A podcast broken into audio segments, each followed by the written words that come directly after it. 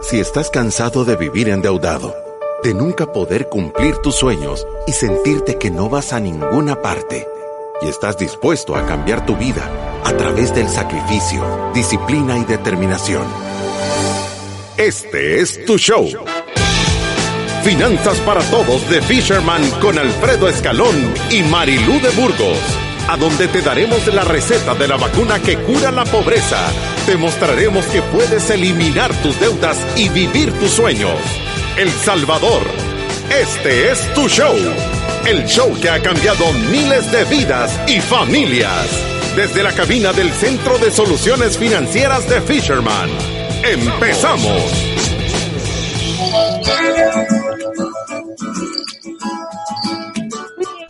con el micrófono apagado. ¿Qué tal? ¿Cómo están? Estamos aquí de nuevo en Finanzas para Todos, contentos de estar aquí un día más. Aquí estamos con Marilú dando consejos financieros y ayudando a que ustedes pasen una situación, estas, estas tres situaciones que nos aquejan de una mejor manera. ¿Qué tal, Marilú? ¿Cómo estás? Bien, gracias. De verdad contenta y a la expectativa de qué va a pasar ahora en la noche. Creo que vimos varias de qué fue lo que se aprobó anoche.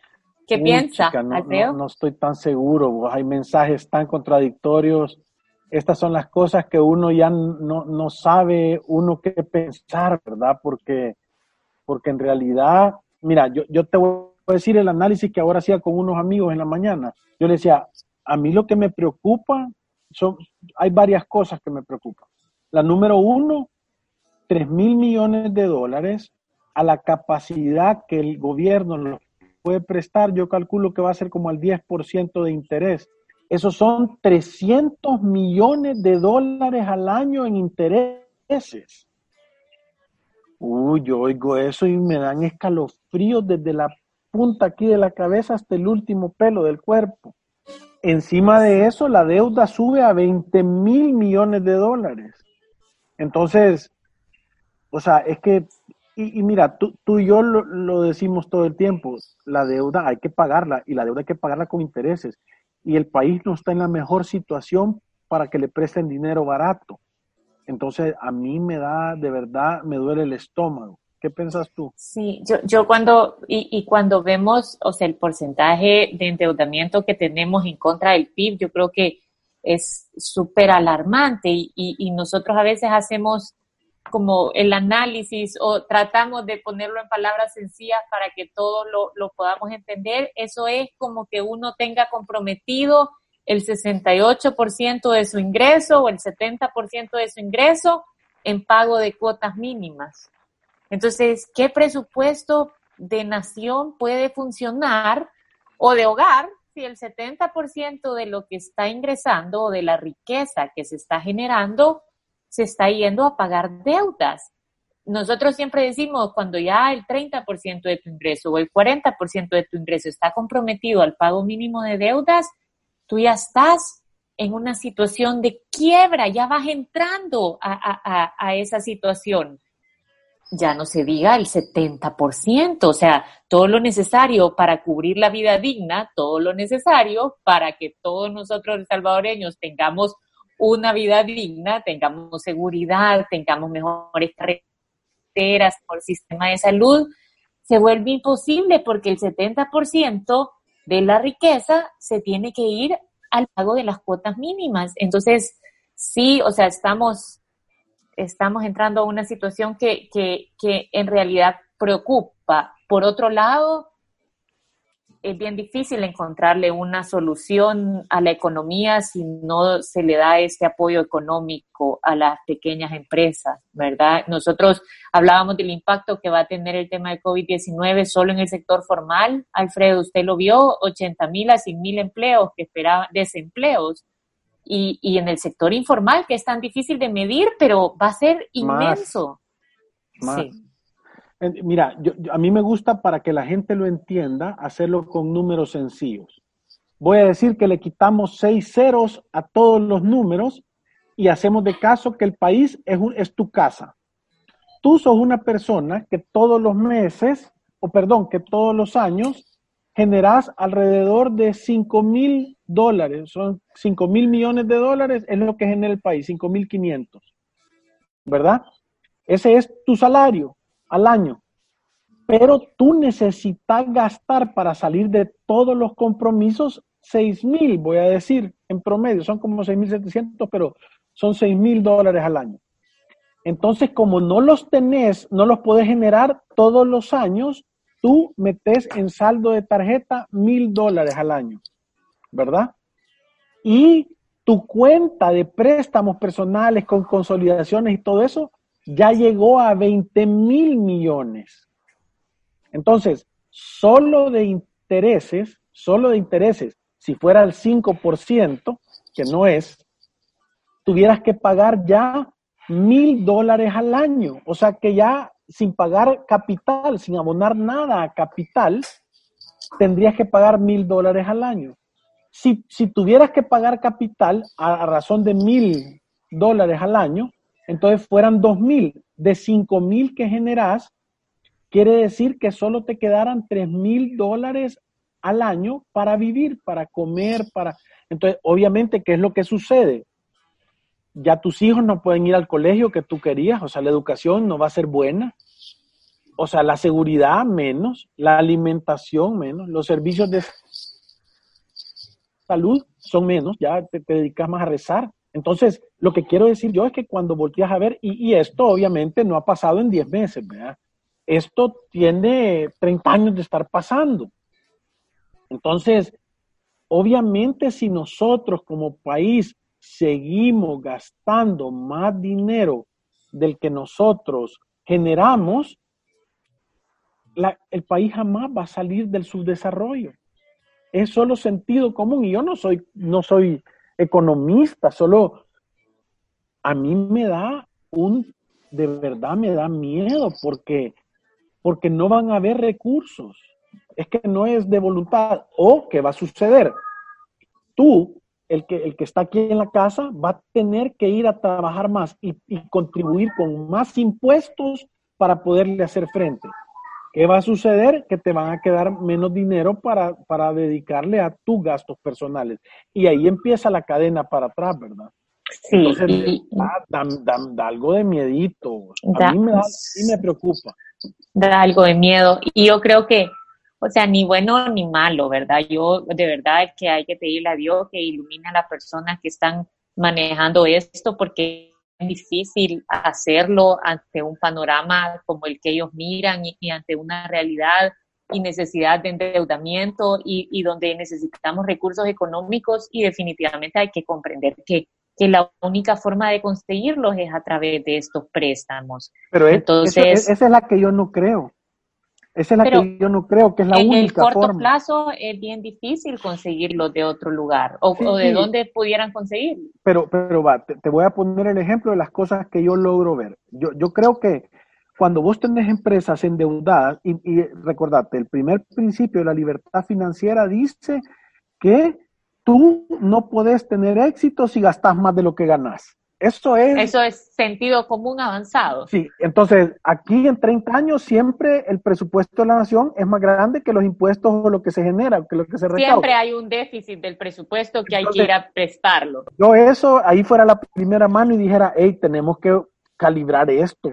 Tiene que haber un plan para que no haya déficit fiscal. Eso es número uno. Número dos, yo dejara de ocupar la tarjeta de crédito. ¿Qué es eso? Son los letes. Quiere decir que yo no voy a pedir dinero prestado para pagar el gasto corriente. ¿Me entendés? Debería de pasar una ley aquí que tú no permitas que el país se endeude para pagar planillas o para pagar gastos que, se consumen, pues. Es el equivalente al crédito de consumo. La única manera que yo pidiera dinero prestado es para crear obras de infraestructura que generaran un retorno. E, ese, y ojo, yo no soy economista, solo sentido común avanzado, cómo manejar a mi casa. Número tres, los préstamos yo no los veo que ayudan, porque si no hay mercado, si no hay mercado, entonces no importa que te presten todo el dinero posible, no va a haber manera de repago. O sea, la garantía de algo no hace que sea un buen préstamo. Lo que hace que sea un buen préstamo es la capacidad de pago. Entonces yo lo que hiciera es, número uno, hiciera una campaña y le quitara impuestos a toda la industria nacional, lo que produce lo local, hiciera una campaña de consumo masivo de producto local. O sea, que la gente consuma, y ojo, si algún consejo les puedo dar, consuman lo local, compren los zapatos hechos aquí, compren las cosas que son hechas aquí, compren la comida que se hecha aquí. De verdad es un buen momento para que nosotros como salvadoreños consumamos lo local, porque entonces la utilidad de ese producto queda en la economía local, no se va para afuera. Esa es una de las cosas que yo hiciera. La otra cosa importante que yo me gustaría hacer es que yo le diera un beneficio fiscal a todas las empresas grandes que le compren a las pymes, porque lo que le estás dando es trabajo, no le estás prestando dinero. Y el dinero queda aquí. Y la última cosa, que esas son mis pensadas de la noche, es que yo hiciera una emisión de bonos locales, o sea, que yo pudiera decirle, en vez de que le vayan a prestar a un inversionista europeo y que se lleve él el 10%, yo sacara bonos locales del Salvador, bonos de solidaridad republicana que se llamen. Quiere decir que yo, que es Alfredo, tengo 500 pesos ahí que se los pueda prestar al Estado y que me den un interés a mí, que lo voy a ocupar aquí en la economía, o que me perdonen algo de impuestos. O sea, algo así me pongo a pensar. No sé si son buenas ideas o malas ideas, pero a mí me hacen sentido.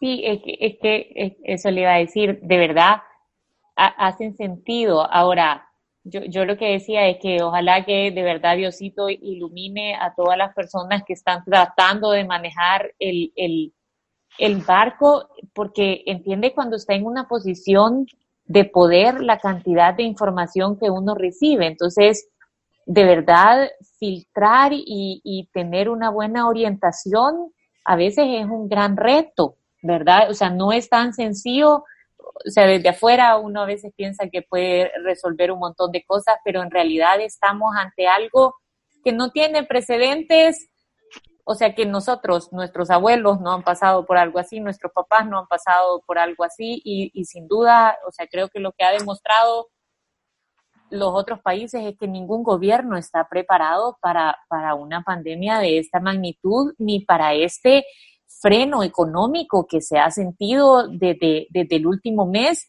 y un freno económico de una manera tan inesperada. O sea, pasó en un par de días, estábamos casi muchas empresas totalmente paralizadas. Entonces, o sea, sí, sí, sí creo yo que tienen un gran reto para adelante. O sea, sí creo que todas las personas tenemos que tener paciencia, tenemos que tener una buena actitud, tenemos que, como usted dice, consumir local y tratar de ayudar a las personas que sabemos que viven en este pulgarcito y que somos tan chiquitos y que sabemos la realidad de nuestro país, que éramos un país pobre, que tenemos un sistema de salud precario y, y, dejarnos de ver como enemigos y de verdad empezar, siempre, siempre salimos adelante de, de los temas difíciles, pero, pero creo que todos tenemos que tener una actitud de empatía y de misericordia y de ayuda porque sí vamos a necesitar el granito de arena de todos los que estamos en El Salvador. Pero fíjate, Marilu, que tú dijiste algo bien importante. Ni nosotros, ni nuestros abuelos han pasado por esta situación. Entonces, ¿a dónde podés hallar la sabiduría y el consejo? Y fíjate que yo, a mí que me gusta leer el libro de la, de la Biblia, que tiene dos mil y pico de años, una, parte todavía es más vieja, ahí dice que los proyectos con muchos consejeros tienen éxito y que los proyectos con pocos consejeros fracasan. Entonces, yo creo que ahorita yo, como yo dije en el tweet, hay tres enemigos. Número uno es la enfermedad. ¿A quién quisiera yo estar en eso? Yo quisiera tener a los 15 infectólogos, ahí estoy viendo al, doctor panameño en TCS, que tienen un grupo de siete médicos especialistas en infección, en salud pública, o sea, son siete expertos que están ayudando en el colegio médico. Yo si fuera el gobierno los quisiera sentados a la par mía, escuchándolos. Y quisiera que, lo, que, que todo el gremio de salud se uniera para dar las mejores cosas. En la parte económica, yo quisiera tener a todos los empresarios, quisiera tener a todo el sector de economía y de finanzas, quisiera tener a los mejores expertos en fijando las mejores ideas. La decisión la termina tomando el presidente, pero quisiera tener ese input, ¿me entendés? Ese, esos consejos. Y la parte política que da tanto miedo, yo, yo hice una encuesta de dos días en qué te daba más miedo, la pandemia, la economía o los políticos, y, y, lo, o sea, el pleito político es lo que más miedo le da a la gente. Ay, sí, es que eso sí da miedo. Sí. y nos vemos, yo lo decía ayer, nos vemos horrible aquí adentro, o sea, estamos tratándonos mal en Twitter, da miedo hasta escribir porque, o sea, de repente puede salir uno ahí con premio de que le vendían a su mamá, o sea, del mundo y medio mundo. Y, y afuera nos vemos espantoso y esas son las consecuencias por las que vamos a ir a prestar dinero caro. Damos una imagen espantosa de inestabilidad, sin control, peleándose los poderes. O sea que no estamos un solo frente pidiendo ayuda internacional, sino que estamos o sea, mostrando que, que, que, que, no tenemos la capacidad de manejarlo bien. Y yo lo que le iba a decir es que creo que el gran reto, y por lo que todos nosotros podemos poner nuestro granito de arena, que ahorita básicamente es rezar y dar consejos a través de redes sociales y esperar que alguien que tenga la capacidad de tomar la decisión lo escuche, eh, es que estos, que estos miles de millones de dólares que están prestando no sean un tiro al aire para nuestra economía. A mí me, me aterra eh, el reporte que sacó Fusades en donde dice que aunque se le inyecte ese dinero a la economía no va a ser lo suficiente y que muchas empresas, o sea, casi que lo que dice es que muchas empresas van a recibir cuidados paliativos, nada más, solo sobrevivir un par de meses más, pero que en realidad, si no hay una estrategia de a quién se le van a dirigir estos fondos y cuál es el propósito acompañado de una dosis de educación para los empresarios, va a ser una estrategia que no tiene éxito. Y nosotros lo hemos visto y díganme las personas que están viéndonos en Facebook o en YouTube si, si no les hace sentido. Cuando una persona que no tiene educación financiera, que está acostumbrado a prestar a usureros, a pagarle a sus empleados ahí por la semana, que no tiene un control de ingresos y de gastos, tú le inyectas dinero después de una crisis como esta, eso tiene alguna prueba de que él va a cambiar la manera en la que está manejando su, su empresa.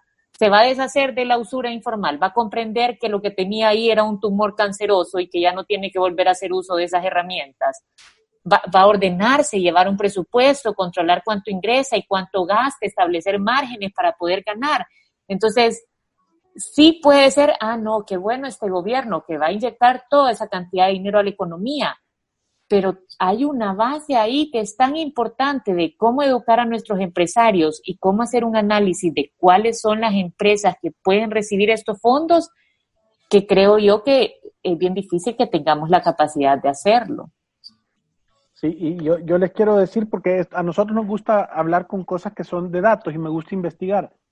Los bonos que emitieron el año pasado el país, o sea, cuando un bono nace tiene un valor de 100 dólares y cuando un bono muere, cuando llega a su tiempo de maduración, te tienen que devolver los 100 dólares y entre medio te están dando una tasa de interés. Ahora, una vez emiten los bonos y alguien te los compra, esos son transados en mercados secundarios. Si la gente dice, este bono es súper bueno, la deuda es súper segura y toda la gente quiere de ese bono, el precio sube. Y si el bono dices, uy, este a saber qué relajo tiene, no sé si me va a pagar, la gente no lo quiere y quiere vender los bonos, el precio baja.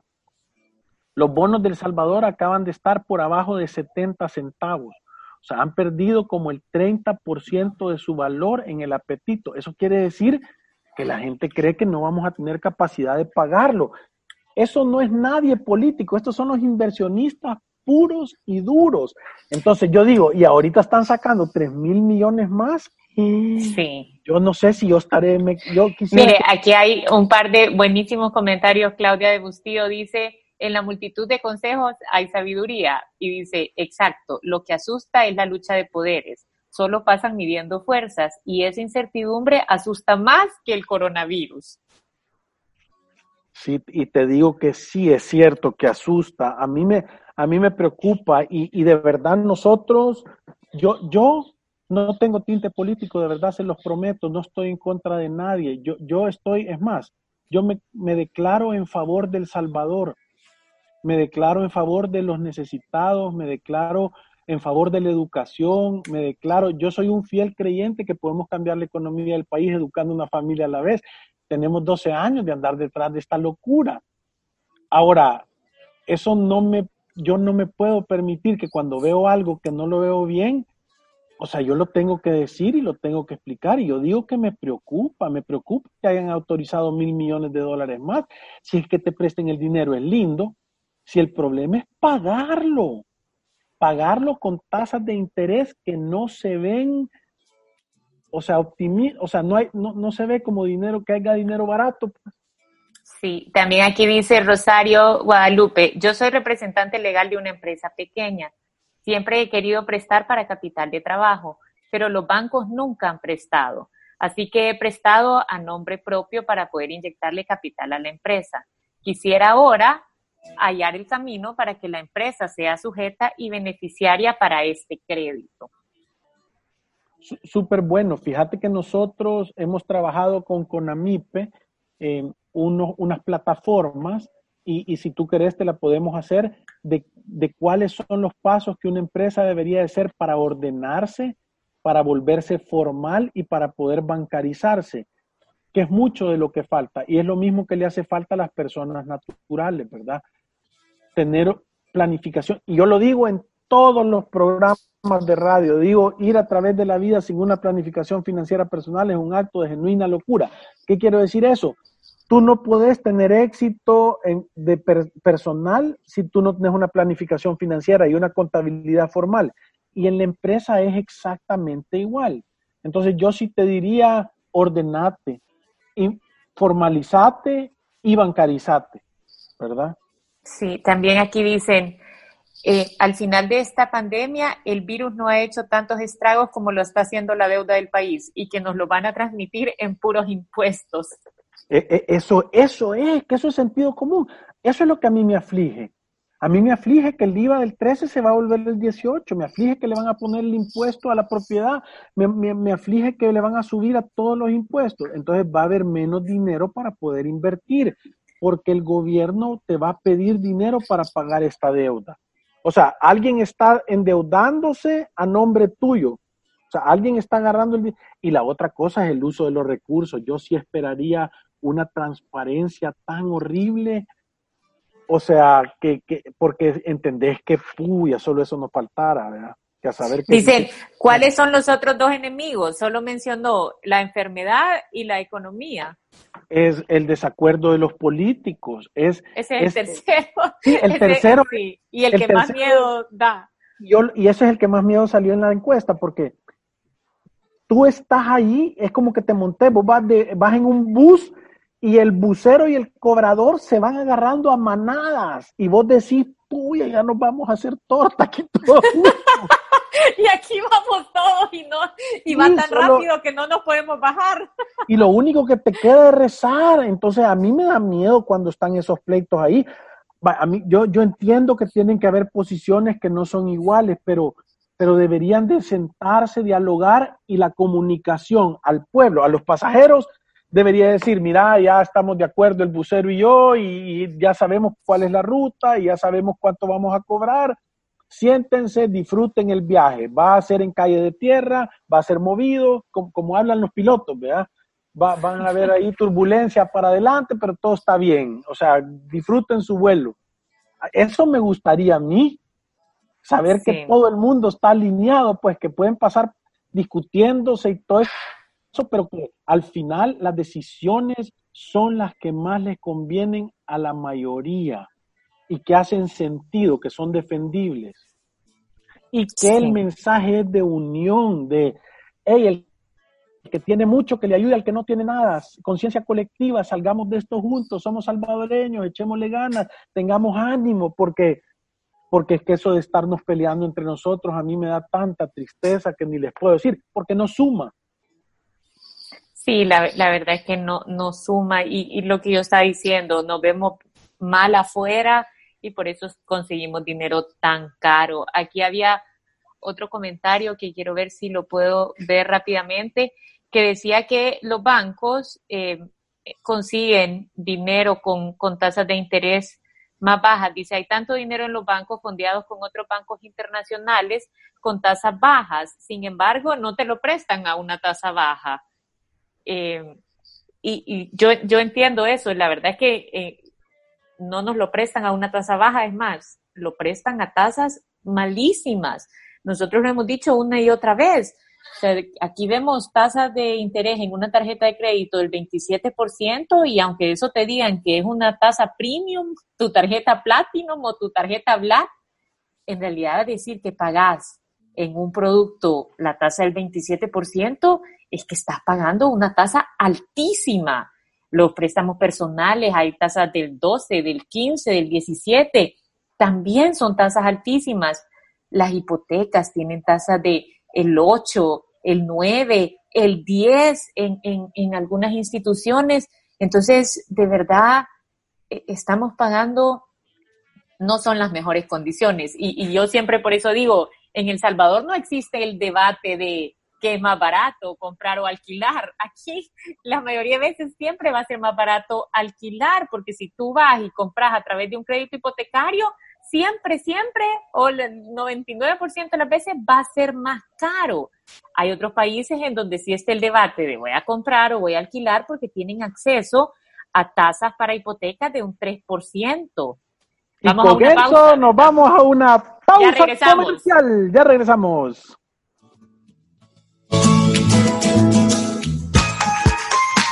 Si tienes alguna pregunta, aporte o comentario, escríbenos a nuestro WhatsApp 7802-4368 o en nuestro Facebook, Twitter o Instagram. Ya regresamos. Juntos, superamos retos. Banco Atlántida te acompaña en todo momento. Y lo más importante es tu bienestar y el de tu familia. Por ello te recomendamos mantener la calma y tomar decisiones financieras bajo este escenario. Planificar un presupuesto con una estimación futura de gastos y seguirlo. Comprar de manera inteligente. Evitar los gastos innecesarios y el sobreendeudamiento. Controlar el uso de recursos en casa. Uso de luz agua, gas, etc. Si es posible, pagar deudas para mantener una buena relación con tus acreedores. Imagina, cree, triunfa. Ya puedes solicitar hasta el 25% del ahorro que tienes en tu AFP Confía y utilizarlo a tu conveniencia. Pueden acceder a este beneficio hombres mayores de 54 años y mujeres mayores de 49 y con al menos 10 años de cotización. Disfruta de este y otros beneficios de ahorrar para tu futuro. Conoce más en www.mianticipoconfía.com. AFP Confía. Si te perdiste de nuestros programas anteriores o deseas volver a escucharlos, encuéntranos en iTunes o en Spotify como Finanzas para Todos. Continuamos. Continuamos con estos programas que a mí me encantan porque es una buena platicada la que, la que pegamos, eh, nos encantan los comentarios de la gente, eh, nos, nos encanta esta comunidad de la, de la República, de los ciudadanos de la República de Libertad Financiera porque verdaderamente el objetivo, como lo hemos dicho, es buscar la educación financiera, es que la gente tenga criterio y que sepa cómo tomar las mejores medidas para salir adelante, cuando hay crisis y cuando no hay. Lo más lindo, lo que pasa es que ahorita en la época de vacas flacas, construir un, silo, generar más es más difícil. Por eso nosotros decimos que el fondo de emergencia es tan importante, pero ya estamos ahí, le tenemos que echar ganas y de verdad nosotros estamos ahí para ayudarte. Si, si te estoy hablando a ti, al microempresario, al pequeño empresario que no sabe para dónde agarrar, danos una llamada. Te estoy hablando a ti, al que, al que no tiene un plan de, una planificación financiera. Hablanos. De verdad, eh, hace tanto cambio en la vida de las personas planificar, ¿verdad, Marilu? Sí, y, y yo creo que al final nosotros decimos hacer una planificación financiera no tiene que ser algo complicado, es sencillo. A veces cuando uno tiene la capacidad de discutir tu, tu situación financiera con alguien más y escuchar consejos libres de emociones, de verdad nos ayuda a tomar mejores decisiones. Eh, yo, yo, lo que creo también es, aquí decía Francisco Pocasangre, ¿qué proponen ustedes para aliviar esta crisis? Eh, eso es lo que estábamos diciendo, Francisco. En realidad estamos conscientes del gran reto que hay allá afuera. Yo, yo sí te diría, o sea, creo que va a ser necesario inyectarle dinero a la economía, aliviar a la pequeña empresa con, con, con el pago de los salarios, del 50% de los salarios para algunas, pero creo que tiene que venir acompañado de una dosis de educación, de cómo ser un mejor administrador, porque si no es como tirar una moneda en el pozo de los deseos. Ojalá que, que en, ojalá que con esto pueda salir adelante esta empresa, pero si no hay una base sólida de cómo administrar, si no hay un empuje comercial correcto, si no tienen la capacidad de administrarse, de llevar controles, de, controlar el gasto para pagar esa deuda de regreso, en realidad es tirar, tirar recursos que nunca los vamos a ver de regreso y que, y que no solucionaron mantener a las personas en su empleo por mucho tiempo. Sí, y yo, yo quisiera y lo voy, a, lo voy a tuitear ahora. Si el país fuera tu casa y te encontraras en esta situación, ¿qué medidas sugirieras tú? O sea, porque son de sentido común. Esto, yo así me pongo a pensar, o sea, que, si esta fuera mi casa, ¿qué medidas ocuparía yo? Si los 6 millones de salvadoreños fueran los 6 personas que viven conmigo en la casa, ¿qué medidas tomara yo para arreglar esta situación? Yo créanme que, las tienen ahí ustedes las respuestas en su cabeza y en su corazón, porque son de sentido común. Y aquí dice, ¿podrían explicarme de manera sencilla en qué consiste el plan de alivio económico que lleva a cabo el gobierno? Me interesa bastante lo que mencionan, lo del desembolso del 20% del salario del trabajador del 50% estaba en la propuesta de ley.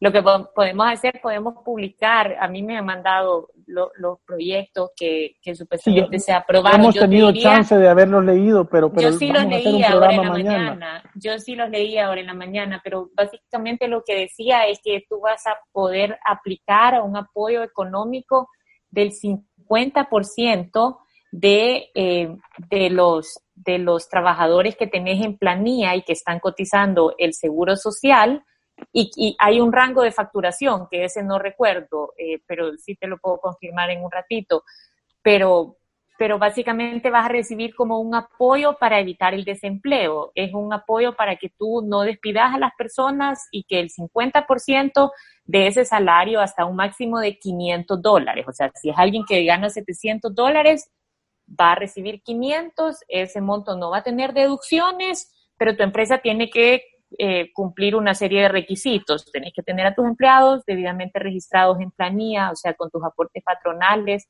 de la AFP, del Seguro Social y con su retención de eh, el impuesto sobre la renta. Tenés que mantenerte en un rango de facturación, que ahorita te voy a confirmar de cuánto era. Eh, para, para poder cumplir con este requisito. Yo, yo te diría para tener más claridad, o sea, yo estoy esperando la cadena nacional de ahora en la noche, creo que ahí vamos a tener todos un panorama más claro de, de, de cuál es la estrategia y... y ¿Para dónde ve el carrito? Sí, y también revisando con un poco más de tiempo este proyecto de ley que, que lo voy a pedir que los publiquen también a través de nuestras redes sociales para que tú lo puedas revisar. Dice, amigos de Fisherman, estoy escuchando todos sus podcasts viejitos para aprender un poco de finanzas. Me quedé sin empleo y tengo una idea de e-commerce para iniciar desde la casa. Solo no sé de dónde obtener mi capital inicial. ¿Alguna sugerencia? Yo te digo, como lo he dicho antes de la pandemia, en la pandemia y después de la pandemia lo voy a seguir diciendo. Los negocios nuevos tienen que, que, que nacer o vivir sin préstamos Sí, o, sea, que tu única opción es o un socio o que hagas otra cosa mientras conseguís tu capital de trabajo para generar ingresos. O, o, o, yo te voy a poner el ejemplo. nosotros comenzamos Fisherman sin poner dinero. O sea, empezamos vendiendo seguros, comisiones de casas, hasta focos vendimos en un momento. Entonces, lo que lográbamos ganar, lo volvíamos a reinvertir en la empresa. ¿Verdad? Es un camino más despacio y es más lento, pero ahí te das cuenta si el negocio funciona. ¿verdad? También el usuario terminación 7893 dice, saludos, estoy rebuscándome para salir adelante, estoy iniciando un negocio que sirve almuerzos a domicilio, actualmente estoy usando mi vehículo, tenía planeado adquirir un par de motos, sé que está en contra de la deuda, me recomiendan un préstamo para esto. Marilu, ¿qué le recomiendan? no, yo, yo de verdad, o sea, lo mismo que dice Alfredo, nosotros no, no te recomendamos préstamo y, menos en, un momento en donde, en donde puede haber incertidumbre y, los préstamos de vehículos siempre son una mala decisión financiera, o sea, son carísimos. Sí, entonces, mejor, yo, yo te diría que si tenés un vehículo, ocupalo hasta que, hasta que hayas ahorrado para comprarte una moto usada. Porque es tuya, entonces ya te la ganaste, nadie te la está prestando. O vende tu vehículo y comprate unas tres motillas o cuatro, las que te alcancen. O comprar un panelito chiquitillo viejo y comprar una moto ahí que no te deje, pero que funcione. Lo que te quiero decir es que los negocios dan dinero, no te quitan dinero. Entonces creo que esa es una parte de la educación que los empresarios tienen que empezar, porque dicen, voy a poner un negocio, ya conseguí quien me preste el dinero. Ay Dios, ya te metiste zancadilla. Sí, la verdad que no, nosotros no lo recomendamos, nunca lo hemos recomendado. Yo te digo, de, verdad, si tú querés ser un emprendedor y querés ser exitoso en ese camino, o sea, tenés que llenarte de paciencia, tenés que construir tu capital de trabajo inicial de una forma orgánica. Cuando tu modelo ya está comprobado, eso quiere decir que tu empresita ya da negocio, tú sabes que vendiendo comida, tú sabes que haciendo entregas a domicilio, tú sabes que elaborando un producto genera dinero, entonces puedes inyectarle deuda.